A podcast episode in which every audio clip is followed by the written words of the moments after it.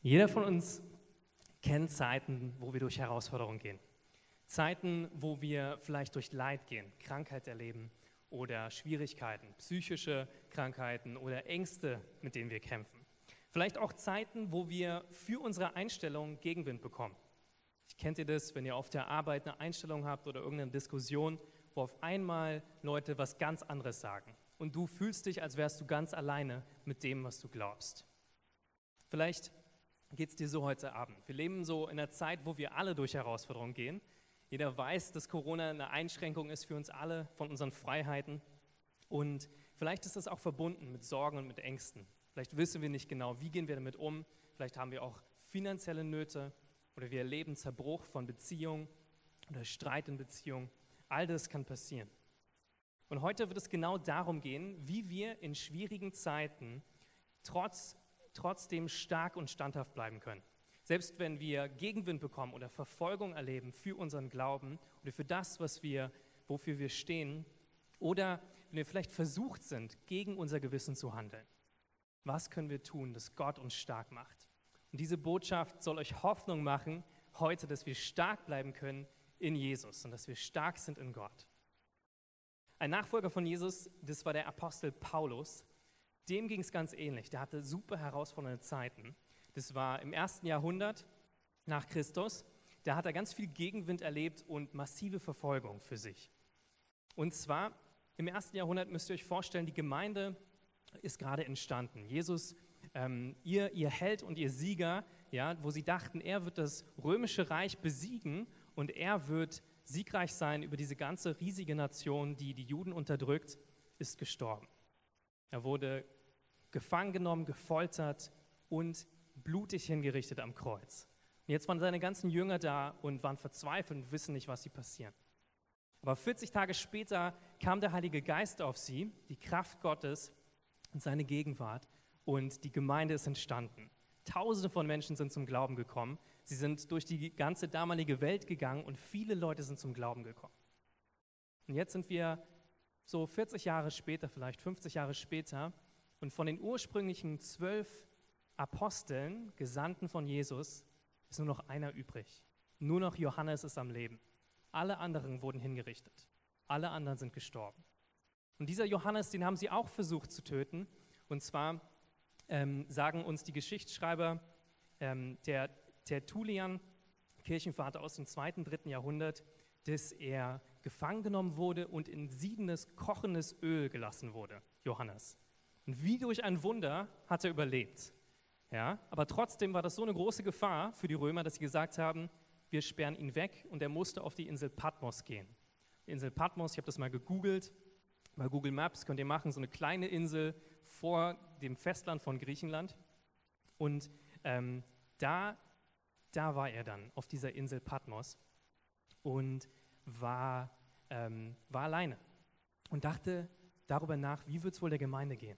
Wie wird es den Leuten gehen, die genauso verfolgt wurden wie ich? Die ganzen Leute, die jetzt diese Unterdrückung erleben. Das Römische Reich hat, hat sie ganz stark bekämpft, die Christen, im ersten Jahrhundert, auch im zweiten Jahrhundert, ähm, und sie unterdrückt, weil sie ja, wie, wie eine Macht gegen das Römische Reich stiegen, weil sie den Cäsar nicht als Gott und als Erlöser angekannt, erkannt haben. Und Johannes sorgte sich extrem um die Gemeinden. Jetzt war er verbannt, er konnte den Gemeinden noch nicht mal helfen, und jetzt war er ganz alleine und wusste nicht, was kann er machen. Und er hatte Sorgen, dass die Gemeinde überhaupt das erste Jahrhundert überlebt. Und es sah alles danach aus, als würde diese Geschichte, die vor 40, 50 Jahren begann, mit, mit Jesus, dass sie jetzt enden wird. Und dann begegnet er Jesus.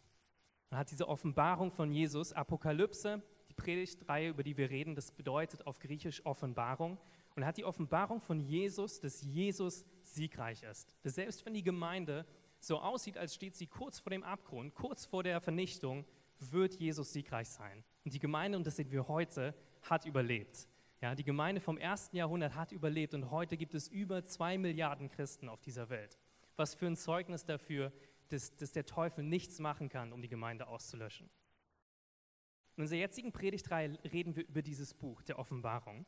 Und über diese Verfolgung, die passiert ist in dieser Zeit. Und Johannes hat dann Botschaften bekommen für ganz konkrete Gemeinden in Kleinasien, für sieben Gemeinden, denen er das geschickt hat. Und auch darüber hinaus wurden diese, dieser Brief der Offenbarung verteilt. Die Kapitel, die wir uns heute anschauen, die können uns auch richtig Angst machen, wenn wir nicht fest im Kopf haben, dass Jesus größer ist und dass Jesus überwunden hat. Die Kernbotschaft der Offenbarung ist, ist wichtig zu verstehen, dass Jesus überwunden hat und dass er immer stärker ist, egal was gegen uns steht. Und für jeden von euch, der vielleicht hier ist und ihr kennt Jesus noch nicht persönlich und ja, seid vielleicht eingeladen worden hier in der Gemeinde, wisst noch gar nicht, habt vielleicht ein bisschen mal sowas davon gehört, wer, wer Jesus ist, aber viel wisst ihr nicht darüber, dann möchte ich euch einladen, diesen Jesus kennenzulernen und heute mit mir diese Botschaft anzuhören und später möchte ich euch eine Möglichkeit geben, ihn auch persönlich kennenzulernen als euren Herrn. Der Merkvers für diese Predigtreihe steht in Offenbarung 11, Vers 15. Und da steht, jetzt gehört die Herrschaft über die Welt endgültig unserem Herrn und dem, den er als König eingesetzt hat, Christus. Ja, unser Herr wird für immer und ewig regieren. Wir schauen uns heute die Kapitel 13 bis 19 an, sieben Kapitel.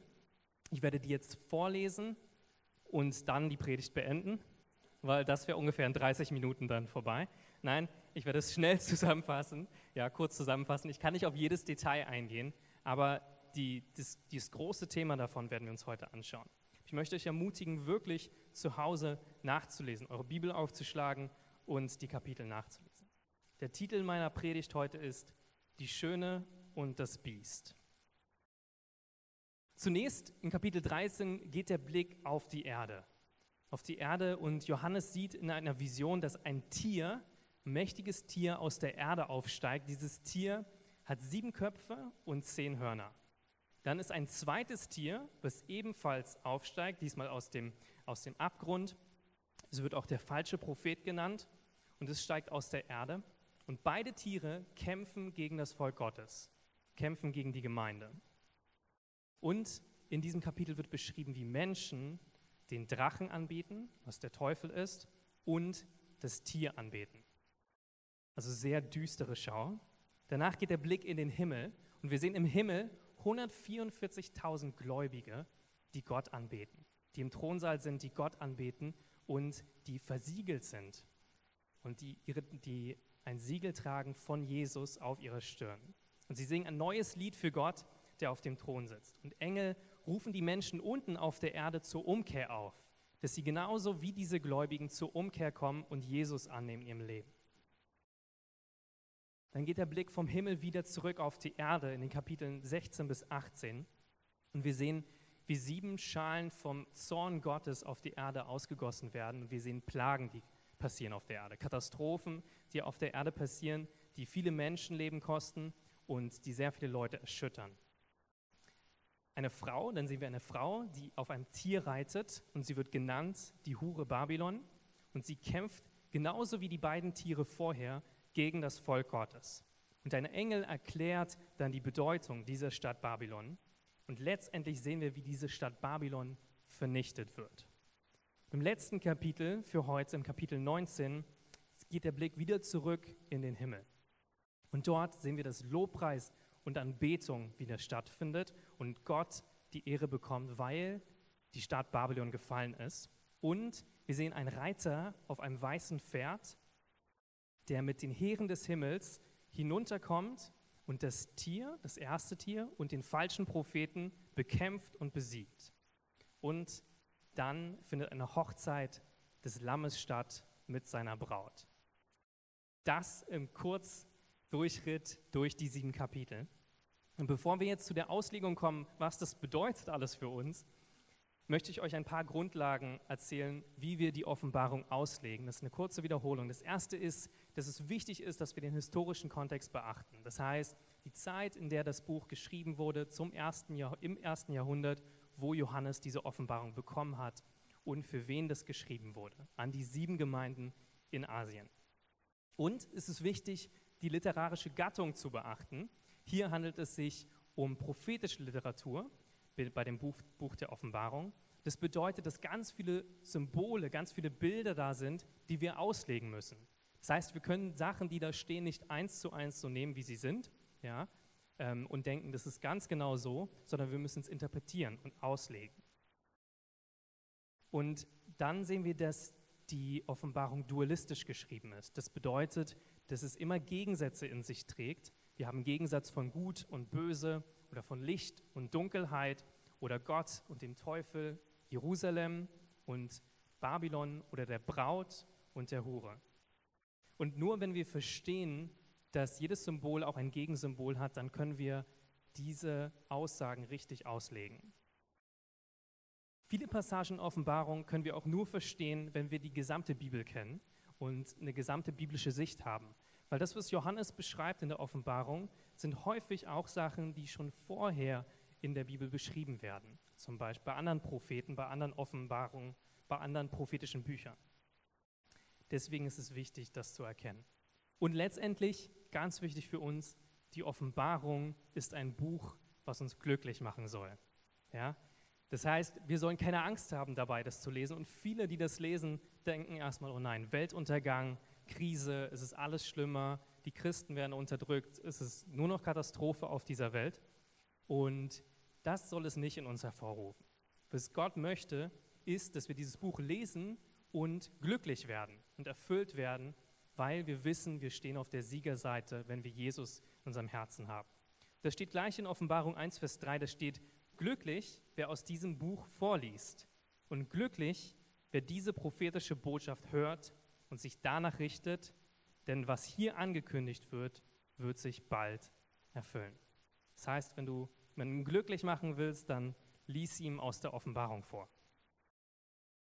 Ein ganz hilfreiches Buch, finde ich, ist von Ulrich Neuenhausen, was ich gelesen habe. Das heißt Die Offenbarung, das Buch, das glücklich macht.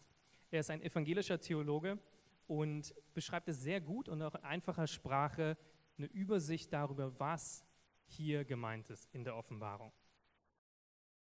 Also starten wir damit. Was ist mit diesen verrückten Kapiteln gemeint? Das erste ist die Herrschaft der Tiere.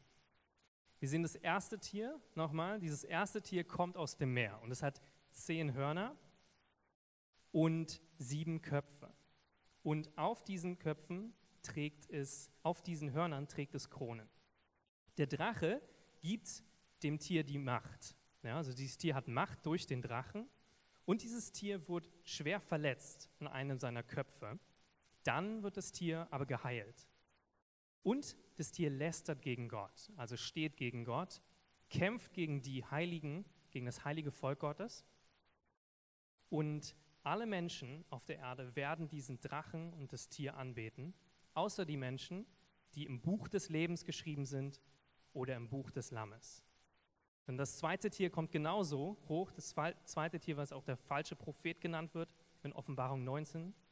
Es hat zwei Hörner, es sieht aus wie ein Lamm und es redet wie ein Drache. Es bekommt seine Macht genauso vom ersten Tier und es bringt die Menschen dazu, das erste Tier anzubeten. Und dann kommt diese berühmte Stelle zum Schluss. Da steht, nee, warte mal zurück, JP. Immer noch, genau, genau, immer noch da. Ich das mir alles schon vorlest hier. Dann kommt diese berühmte Stelle mit dem Kennzeichen, der Zahl 666. Alle, die diesem Tier folgen, müssen sich ein, äh, ein Zeichen machen oder ein Brandzeichen machen auf, dem, auf der rechten Hand oder auf der Stirn mit, dem, mit der Zahl 666. Das erste Tier, jetzt kannst du weitermachen. Doch nicht, doch zurück. Das erste Tier, was wir hier sehen, äh, müssen wir, müssen wir vorstellen, äh, Johannes hat es gesehen zur Zeit des Römischen Reiches. Und er hat eine riesige Verfolgung erlebt. Das heißt, viele Ausleger sagen, dass dieses erste Tier wie das Römische Reich ist. Ein Reich, was die Christen verfolgt hat, unterdrückt hat und töten wollte. Aber es ist nicht nur das, es ist nicht nur das aus der historischen Sicht heraus, sondern es ist auch tatsächlich wie ein antichristliches Reich, was sich stellt gegen die Christen, ja, gegen Menschen, die glauben. Das beschriebene erste Tier ähnelt in vielen, in vielen einem Tier, was wir auch schon in Daniel 7 sehen. Und da steht das Tier für vier Weltreiche, nämlich für Babylon, Persien, Griechenland und für Rom. Und diesmal sieht er nur ein Tier und dieses Tier steht nur noch für Rom. Das Römische Reich hatte zur Zeit von Johannes die Gemeinde stark verfolgt, wie ich gesagt habe, und sie als gefährliche Sekte angesehen. Aber es repräsentiert auch antigöttliche, ein antigöttliches Reich oder antigöttliche Politik. Wir sehen auch die Herrscher oder die Könige, diese, diese Köpfe des Tieres, die sich gegen Gott aufrichten und gegen die Gemeinde von Jesus. Jetzt sehen wir das zweite Tier, der falsche Prophet. Und das ist letztendlich ein antichristlicher Geist. Ja, wenn wir uns das anschauen, das zweite Tier ähm, wird beschrieben als der falsche Prophet. Äh, es gibt Feuer aus dem Himmel, es gibt Zeichen, es gibt eine Verführung zur Anbetung des Tieres und er macht das Standbild des Tieres lebendig und er ist ein Zeuge für das erste Tier. Da haben wir einen Vergleich zu der Predigt, die wir vor ein paar Wochen gehört haben von Chris. Da ging es um die zwei Propheten. Und diese zwei Propheten stellen die Gemeinde dar, die befähigt ist durch den Heiligen Geist. Und es ist sehr ähnlich. Sie sind auch als Propheten dargestellt, im Gegensatz zum falschen Propheten. Es geht Feuer aus ihrem Mund. Es gibt Zeichen, die sie vollbringen können, wie Dürre bringen, Wasser zu Blut verwandeln oder Plagen bringen. Und sie rufen zur Umkehr zu Gott auf, im Gegensatz zur Anbetung des, äh, des Teufels oder des Tieres und sie werden wieder lebendig durch den Geist. Hier sehen wir, dass es Symbol ist für die Gemeinde und für die Zeugen von Jesus Christus. Eine historische Interpretation des zweiten Tieres war, ähm, ist, dass ist der Kaiserkult von damals war. Der römische Kaiserkult und die Kaiser, die sich als Gott Götter verehrt lassen haben. Aber darüber hinausgehend natürlich auch bis heutzutage ähm, ist es ein antichristlicher Geist, der sich gegen das aufstellt, was, was Jesus groß macht. Wir sehen aus diesem Kapitel eine göttliche Dreieinigkeit und eine satanische Dreieinigkeit, die Gott sozusagen dagegen aufstellt. Wie ich vorhin gesagt habe, wir müssen immer dualistisch sehen. Und hier versucht der Teufel, der Feind Gottes, Gott zu gruppieren. Und für Gott sehen wir das Bild des Drachen oder der Schlange, der der Satan ist. Für Jesus Christus der als geschlachtetes Lamm dargestellt wird, auch in Offenbarung, sehen wir das erste Tier und es hat eine Todeswunde und es steht im Griechischen genau dasselbe da, dass es wie geschlachtet wirkt. Ja, also der Feind versucht sozusagen das, das zu imitieren. Und der Heilige Geist. Der Heilige Geist, wissen wir, der verherrlicht Jesus in dieser Welt und er bringt die Gemeinde dazu, dass wir Jesus anbeten. Und genauso ist diese Funktion des zweiten Tieres oder des falschen Propheten dieser falsche Prophet ist dafür da, dass er das, das erste Tier groß macht und Menschen dazu bringt, es anzubeten. Also sehen wir, dass das erste Tier wie so eine Imitation ist von Jesus, dem geschlachteten Lamm. Und das zweite Tier alle Verehrung auf das erste Tier lenkt. Jetzt kommen wir zur Bedeutung der Versiegelung. Und zwar diese spannende Stelle von der Zahl 666 und dieser Zahl von 144.000 Gläubigen, die versiegelt werden. Das steht in Offenbarung 14, Vers 1. Nun sah ich das Lamm auf dem Zionsberg stehen und bei ihm 144.000 Menschen, auf deren Stirn sein Name und der Name seines Vaters geschrieben war. Das Lamm steht da auf dem Zionsberg, die Leute dort haben, bekommen ein Siegel, das sehen wir schon in Offenbarung 7, ein Siegel auf ihre Stirn gedrückt, dass sie zu Gott gehören. Und es, dieses Siegel ist der Name von dem Lamm, also von Jesus, und die, der Name vom Vater. Jetzt wurde das interpretiert von manchen, ähm, dass diese Zahl 144.000 bedeutet, dass nur 144.000 Leute in den Himmel kommen. Das wäre sehr schade, weil es mehr Christen gibt als diese Zahl. Ähm, also glauben wir das nicht, beziehungsweise das wurde auch, also die Zeugen Jehovas, ist geglaubt und es wurde auch verworfen, als es dann mehr wurden als 144.000. Dann war es 144.000, die regierend werden im Himmel. Aber es werden noch mehr gerettet. Aber nur die Zeugen. Aber wir glauben, dass jeder gerettet wird. Und zwar ist diese Zahl wie vieles in der Buch der Offenbarung symbolisch zu verstehen. 144.000 ist eine Vielzahl von zwölf und steht nach Auslegern für die zwölf Stämme Israels und die zwölf Apostel. Zwölf Stämme Israels, die die ähm, gläubigen Juden repräsentieren und die zwölf Apostel für die Gemeinde. Und das Siegel sehen wir auch im Neuen Testament, was uns aufgedrückt wird, ist ein Zeichen dafür, dass wir zu Gott gehören und dieses Siegel symbolisiert auch den Heiligen Geist. Jesus hat gesagt, dass er uns nicht alleine auf der Welt lassen wird, als er zurückgegangen ist in den Himmel, sondern er sendet uns den Heiligen Geist. Und in 2. Korinther 1, Vers 22 steht, dass das das Siegel ist, was wir bekommen und wie ein ähm, Unterpfand dafür, dass wir eines Tages zu ihm in den Himmel kommen. Also sehen wir, dass diese Zahl schon symbolisch gemeint ist, was uns darauf blicken lässt, was wohl die Zahl des Tieres bedeutet, die Zahl 666. Das ist wohl die Bibelstelle oder das, was am meisten auch in nichtchristlicher Literatur verwendet wird oder in irgendwelchen Filmen gesehen wird, die Zahl 666. Und wir lesen jetzt den Text dazu. Offenbarung 13, 16 bis 18. Außerdem sorgte das zweite Tier dafür, dass alle, kleine und große, Reiche und Arme, Freie und Sklaven, sich ein Kennzeichen auf die rechte Hand oder auf die rechte Stirn machen ließen. Ohne dieses Kennzeichen den Namen des Tieres oder vielmehr die Zahl, für die, diese, äh, für, die für diesen Namen steht, war es unmöglich, etwas zu kaufen oder zu verkaufen. Hier ist Weisheit gefragt. Wer Verstand und Einsicht hat, der finde heraus oder berechne, was die Zahl des Tieres bedeutet. Sie bezeichnet einen Menschen, ist die Zahl 666.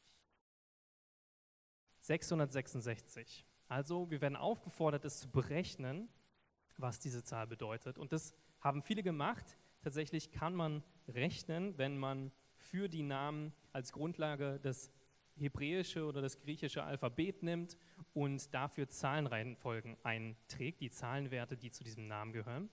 Und es gab schon vieles, wofür das interpretiert wurde.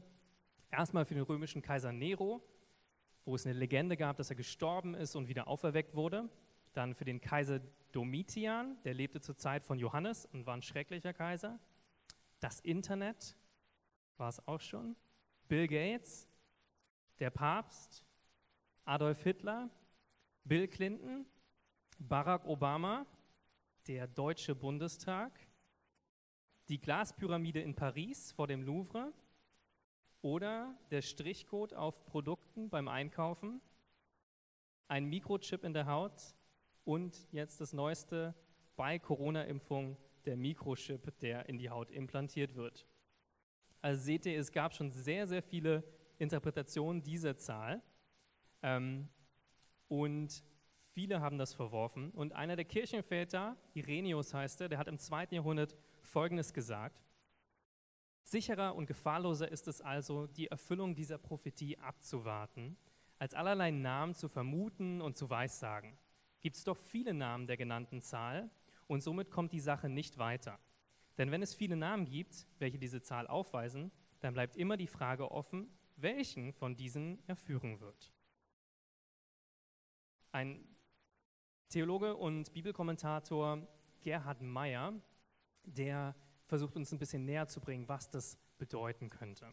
Und zwar greift er zurück auf alttestamentalische Stellen in Mose, da sind es die Gebetsriemen, die ebenfalls auf der Stirn und am Arm getragen werden von gläubigen Juden. Das sind so Riemen, die man sich umbindet, vielleicht habt ihr das gesehen, ähm, über den Kopf und auch an den Armen. Gläubige Juden machen das, um sich zu erinnern, dass sie zu Gott gehören und dass sie ihn anbeten sollen.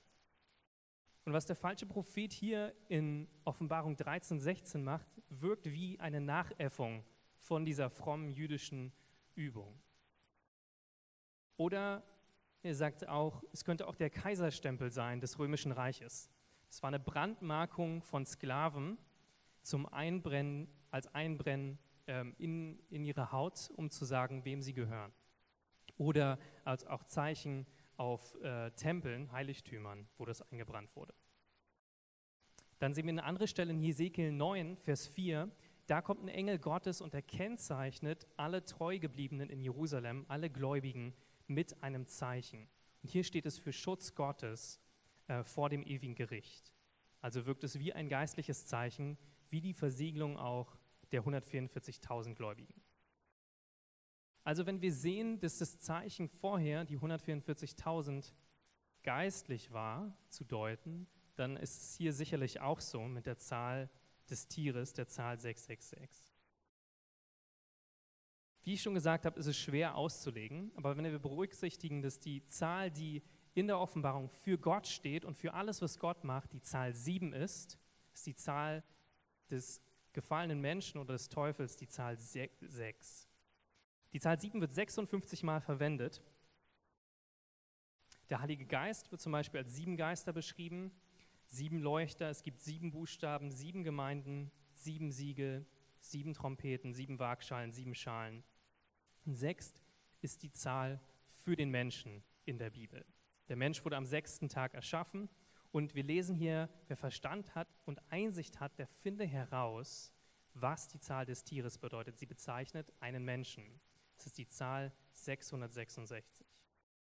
Es hat also klar mit einem gefallenen Menschen zu tun, der wie Gott sein möchte, gerade so wie eine 6 niemals voll eine 7 sein kann, egal wie sehr man sich bemüht. Es ist also auch symbolisch zu verstehen, diese Zahl. Und es ist wahrscheinlich nicht die Zahl einer ganz bestimmten Person, ähm, dem Antichristen, sondern steht generell für Sünde, für Abfall vom Glauben und Menschen mit antichristlichem Wesen. Jesus selber warnt uns davor, nach einer Person Ausschau zu halten, die der Antichrist ist.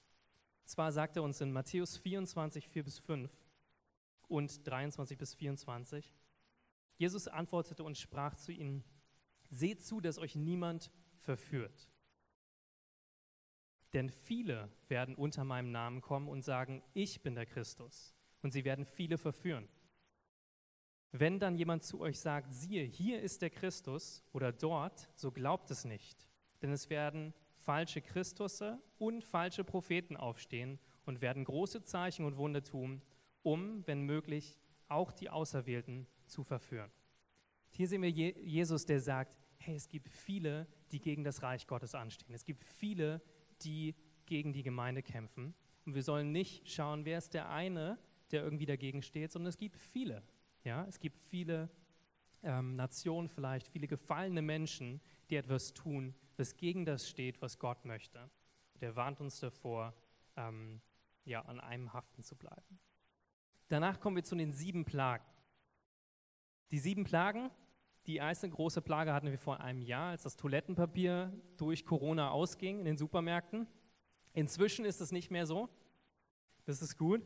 Ähm, und in Offenbarung 16, Vers 1, da steht nun, nun hörte ich aus dem Inneren des Tempels eine mächtige Stimme, die den sieben Engeln zurief, geht und gießt die sieben Schalen mit dem furchtbaren Zorn Gottes über die Erde aus. Und jetzt sehen wir sieben heftige Plagen, die auf die Erde fallen. Und ich werde nicht in alle Details reingehen, ähm, über was diese Plagen machen. Aber prinzipiell wollte ich das kurz erwähnen, dass diese Plagen im Buch der Offenbarung immer ein Ziel haben. Und zwar sollen sie Menschen zur Umkehr zu Jesus führen. Es geht nicht darum, ähm, Leute zu vernichten oder zu strafen, sondern es geht darum, dass Menschen erkennen, dass Gott groß ist und dass sie ihn anbeten sollen. Und wir sind jetzt nicht dazu aufgerufen, wie vorher zu spekulieren, welche Plage wann sein könnte und was das bedeuten könnte, wann dann Jesus wiederkommt, sondern generell zu sehen, dass diese Welt geplagt ist durch Katastrophen, durch schwierige Umstände, dass mitten in diesen Plagen und Schwierigkeiten Menschen zur Umkehr kommen können. Also warum nutzt Gott solche Katastrophen, solche schwierigen Zeiten? Ich glaube, das ist, weil wir Menschen schnell zufrieden sind, gerade in unserer westlichen Welt. Wir haben genug zu essen, finanziell sind wir versorgt oder wir haben Familie, wir haben Freunde, wir haben ein Haus oder eine Wohnung in Berlin. Ähm, und dann fällt es uns schwer zu sehen, warum wir einen Gott überhaupt brauchen. Weil Krisenzeiten sind immer Zeiten, wo Sicherheit uns genommen wird, wo wir merken, dass wir eigentlich mehr brauchen. Jetzt gerade auch die Krisenzeiten, die wir vorne angesprochen haben, die Krise in Deutschland mit dem Unwetter, den Überschwemmungen, wo über 100 Menschen schon gestorben sind. Das ist eine schreckliche Sache. Und gleichzeitig öffnet es die Herzen von Menschen dafür, dass sie verstehen, diese Welt ist nicht sicher. In dieser Welt habe ich nur Hoffnung für das, was jetzt passiert. Und morgen kann schon alles weg sein, was ich habe. Und diese, dieser Aufweckruf kann uns manchmal helfen zu sehen, dass, äh, dass wir Gott brauchen. Oder ähm, genauso die Aufstände, die wir gerade in Südafrika erleben. Und sicherlich nicht, und das möchte ich euch sagen, wenn wir über Plagen reden, glauben wir nicht daran, dass Gott diese Plagen immer schickt. Ja? Es gibt sicherlich auch Raum, wo Gott straft, aber vieles, was wir heutzutage sehen, ob es auch Welthunger ist oder ob es äh, Kriege sind, das ist verursacht durch Menschen, durch die Sünde von Menschen, die es anderen Menschen antun. Ähm, und nichtsdestotrotz kann mitten in dieser Dunkelheit das Licht von Gott scheinen und Menschen können offen werden für Jesus. William Hendrickson hat gesagt, die Siegel, die Posaunen, die Schalen des Zorns und ähnliche Symbole beziehen sich nicht auf spezifische Ereignisse, einzelne Geschehen oder Details in der Geschichte, aber auf Prinzipien menschlichen Verhaltens und einer göttlichen moralischen Regentschaft, die durch die Geschichte der Welt hindurch wirken. Nun kommen wir zu dem nächsten Gegenspieler Gottes und das ist die Hure Babylon. Die Hure Babylon wird in Kapiteln 17 bis 18 beschrieben. Es ist eine große, eine Frau, die reitet auf diesem ersten Tier, diesem ersten Tier mit zehn Hörnern und sieben Köpfen und zehn Kronen. Und diese Frau ist betrunken vom Blut der Heiligen. Sie hat die Heiligen umgebracht, steht da, weil sie sich zu Jesus bekannten. Die Frau lebt unmoralisch und sie führt auch andere dazu. Die Liebhaber der Hure sind die Mächtigen in der Welt, die, die Reichen, die Geschäftsleute und die Mächtigen in der Welt. Und Babylon, diese Frau, reagiert über alle Könige der Welt. Dann sehen wir in Kapitel 18, dass das Volk Gottes aufgefordert wird, rauszugehen aus dieser Stadt Babylon und zu fliehen vor dieser Unmoral, dass sie sich nicht verstricken in den Sünden, die, die dort geschehen. Und letztendlich in Kapitel 18 sehen wir auch die Zerstörung von Babylon. Könige und Geschäftsleute weinen über die Zerstörung dieser Stadt und es gibt eine Aufforderung an die Heiligen, sich darüber zu freuen, sich zu freuen, dass diese Stadt besiegt wurde und Gott sie zur Rechenschaft zieht. In der nächsten Tabelle seht ihr ein kleiner Überblick, was für Bilder verwandt werden von der Hure Babylon und was die Deutung davon ist. Ähm, wie ich vorhin schon gesagt habe, wenn das erste Tier für das römische Reich steht oder das antichristliche Reich, ähm, dann sehen wir hier eine Deutung auf Rom. Und das sehen wir aus den verschiedenen äh, Bibelstellen, die wir haben. Sie sitzt auf sieben Bergen. Rom war auf sieben Hügeln erbaut. Sie sitzt an vielen Wassern. Rom hatte viele Verbindungen mit vielen Völkern. Sie treibt es mit Königen. Rom beherrscht die Könige der Erde. Sie reitet auf dem Tier. Es gibt eine enge Verbindung zwischen dem Tier, also antichristlichen Herrschern, und der Hure Babylon, antichristlicher Stadt oder Kultur. Und sie macht die Erdbewohner betrunken durch Wein und durch Unmoral, sexuelle Unmoral. Also sie fördert ein unmoralisches Leben. Sie trägt teure Kleidung. Das bedeutet und auch ausgelegt wird, sie ist die Handelsstadt für Luxusgüter. Und sie ist betrunken vom Blut der Heiligen, was ich vorhin schon sagte, was für die Christenverfolgung durch Rom steht. Sie wird auch als Mutter aller Huren bezeichnet, weil es als Name auf ihrer Stirn stand. Und die Könige der Erde haben mit ihr geschlafen. Die Interpretation davon ist, dass es sich um eine ausbeuterische Verbindung handelt zwischen Politik, Kultur und Wirtschaft. Rom steht hier also symbolisch für die Hauptstadt der antichristlichen Welt. Es ist die Hauptstadt allen Bösens, allen, allen Übels. Es ist eine antichristliche, kulturelle Welt. Das heißt nicht, dass es jetzt vorbei ist. Nein, wir haben das immer noch, auch wenn es das Römische Reich nicht mehr gibt. Aber wir haben das heutzutage genauso, aber Rom zeigt sich, ähm, diese, diese Kultur zeigt sich in anderen, anderen Blickwinkeln. Und es ist heutzutage eine Kultur, die von Gott losgelöst ist oder auch eine Wirtschaft, die von Gott löst, losgelöst ist. Und die Hure Babylon stellt auch diese Versuchung dar für die Gläubigen. Reichtum, Macht und Sex. Zum Schluss möchte ich zusammenfassen, was wir heute gelernt haben. Ich weiß, es war sehr viel, sieben Kapitel. Äh, Drache, zuerst sehen wir die Drache und die Schlange. In der Bibel, das steht für den Teufel oder Satan, eine Fälschung von Gott. Dann das erste Tier, das römische Reich oder wiedergöttliche politische Macht, ist eine Fälschung von Jesus Christus. Und es bedeutet die Verfolgung der Christen durch Politik oder Herrscher. Das zweite Tier, der falsche Prophet, steht für den antichristlichen Geist, eine Fälschung vom Heiligen Geist. Dann die Stadt Babylon, die, oder die Hure Babylon benannt, steht für die Stadt Rom oder die antichristliche kulturelle Welt. Es ist eine Fälschung der Braut des Lammes, also der Gemeinde, des Volk Gottes. Und dass sie versucht, Verführung zu bringen, der Christen durch Versuchung und durch Sünde. Dann sehen wir die Versiegelung. Die Versiegelung der Gläubigen zunächst ist ein Zeichen auf der Stirn und es ist der Name des Lammes und des Vaters. Das bedeutet, dass die Gläubigen zu Gott gehören, sie folgen Gott nach, sie beten Gott an und sie sind von Gott geschützt, egal was passiert. Und die Versiegelung der Ungläubigen. Das Zeichen auf der rechten Hand oder der Stirn ist der Name des Tieres oder die Zahl 666. Das bedeutet, dass Ungläubige zum Teufel gehören, sie folgen ihm nach und beten ihn an. Zum Schluss kommen wir zu dem Höhepunkt dieser Kapitel und das ist die Hochzeit des Lammes.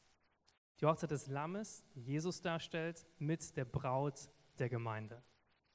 Und würden wir uns nur die Kapitel davor anschauen, würden wir denken, oh nein, was kommt, was, wie zerstört ist diese Welt und gibt es überhaupt Hoffnung? Aber in Kapitel 19 kommt die Hoffnung und wir lesen davon, dass es Freude und Lobpreis im Himmel gibt darüber, dass Babylon gefallen ist, dass Gott sie gerichtet hat und dass es einen Reiter gibt auf ein weißem Pferd, der Jesus darstellt und der mit seinen Heeren kommt und das Tier und den falschen Propheten besiegt und vernichtet. Also sind wir am Höhepunkt angekommen der Geschichte, die Schöne und das Biest. Das Biest, der Antichrist, ist besiegt und die Schöne, die Gemeinde, sie strahlt. Das heißt, die Ermutigung für uns heute ist, dass egal, was für Schwierigkeiten auf der Welt sind, was für Versuchung oder Verfolgung wir erleben, Jesus ist der Sieger und er gibt uns Kraft zu überwinden. Offenbarung 19, 6 bis 8. Dieser Bibelstelle möchte ich schließen. Dann hörte ich ein weiteres Mal einen Jubelgesang, der von einem vielstimmigen Chor zu kommen schien und wie das Tosen einer mächtigen Brandung und wie gewaltiges Donnerrollen klang. Halleluja! Gepriesen sei der Herr, denn er ist es, der von jetzt an regiert. Er, unser Gott, der allmächtige Herrscher. Lasst uns jubeln vor Freude und ihm die Ehre geben, denn jetzt wird die Hochzeit des Lammes gefeiert. Seine Braut hat sich für das Fest bereit gemacht. Sie durfte sich in reines, strahlendes, weißes Leiden kleiden. Das weiße Leinen steht für das Gute, das sie getan haben, die zu Gottes heiligen Volk gehören und sich nach Gottes Willen richten. So möchte ich euch ermutigen, lasst uns im Angesicht von Verfolgung und Versuchung standhaft bleiben weil Jesus der Sieger ist und wir durch ihn Überwinder sind. Ich möchte jetzt zum Schluss für uns beten. Ähm, egal, wo ihr gerade steht, ob das ein Thema ist, das gerade euch gar nicht so berührt oder ob ihr vielleicht euch wiederfindet in so einer Krisenzeit, wo ihr denkt, ich weiß nicht mehr genau, was passiert in meinem Leben. Finanzielle Sorgen habe ich, ich weiß nicht, ich habe meinen Job verloren oder ich habe Streit in Beziehungen, vielleicht Familienbeziehungen, die kaputt gegangen sind, dann möchte ich beten für Hoffnung und für Kraft. Ich möchte jetzt die Band einmal nach vorne bitten. Und ich möchte auch für euch beten, wie ich gesagt habe vorne, wenn du hier bist und du kennst diesen Jesus noch nicht. Diesen Jesus, der am Ende der Geschichte siegen wird und der jede Macht besiegen wird. Dann möchte ich dir sagen, dass es die beste Entscheidung deines Lebens ist, ihm dein Leben anzuvertrauen und zu sagen, dass du nicht dass du nicht mehr in dieser Welt leben möchtest, voll von Dunkelheit, sondern du möchtest ihm nachfolgen. Lass ich, dann kannst du gemeinsam in deinem Herzen mit mir beten und ihm sagen, dass du ihm folgen möchtest als deinem Leiter. Also lass uns das jetzt tun. Jesus, danke dafür, dass du für mich gestorben bist am Kreuz. Danke, dass du dein Leben gegeben hast, damit ich frei bin von jeder Schuld, jeder Sünde und dass ich dein Kind werden kann. Ich bitte dich jetzt um Vergebung für all das, was ich falsch gemacht habe in meinem Leben. Und ich kehre um von meinem Weg, mir selber zu folgen und den, den Dingen zu folgen, die, die nur mich in den Mittelpunkt stellen. Und ich schaue auf dich, Jesus, und kehre um zu dir. Ich danke dir, dass du mich jetzt zu deinem Kind machst und dass ich erleben darf, was es bedeutet, voller Freude mit dir zu leben. Ich möchte auch für uns alle anderen beten. Wenn ihr gerade eben Verfolgung erlebt, vielleicht Anfeindung von Freunden, von Familien oder auch ähm, gegen Versuchung, wenn ihr versucht seid, wie ich gesprochen habe, von dieser Hure Babylon, vielleicht von dieser antigöttlichen Kultur, euch da reinziehen zu lassen, möchte ich beten für euch, dass ihr stark bleibt. Ja, Heiliger Geist, wir, wir kommen vor dich und wir danken dir dafür, dass du der bist, der Jesus groß macht. Dass Jesus, das Lamm Gottes, gesiegt hat. Über alle Finsternis, über alle Dunkelheit. Danke, Jesus, dass du stärker bist als jede Versuchung. Jesus, wir kommen zu dir mit, mit unseren Schwierigkeiten, mit unseren Nöten. Du siehst, wo wir ja versucht sind, nicht dir nachzufolgen, sondern in Gier zu leben oder in, in Lust zu leben. Und wir geben dir das hin, Jesus. Und ich bete dafür, dass du uns hilfst und uns reinigst. Ich bete dafür, dass du uns hilfst, stark zu bleiben im Anbetracht jeder Versuchung, im Anbetracht jeder Schwierigkeit, die gegen uns kommt. Jesus, und ich bete auch für diejenigen unter uns, die Anfeindungen erleben aufgrund dessen, dass sie sich zu dir bekennen, Jesus. Ob es Anfeindung ist von Arbeitskollegen, ob es Anfeindung ist von, von Freunden oder von Familie, die das nicht verstehen, es seltsam finden, zum Gottesdienst zu gehen, an Gott überhaupt zu glauben. Also ich bete dafür, dass du Stärke schenkst, dass du jedem von uns Kraft schenkst, ein Licht zu sein und deine Hoffnung weiterzugeben an die Menschen, die unter uns sind, an unsere Freunde, unsere Familie und die Menschen, mit denen wir arbeiten, Jesus. Danke dafür, dass du gut bist und dass du für uns bist. In deinem Namen, Jesus. Amen.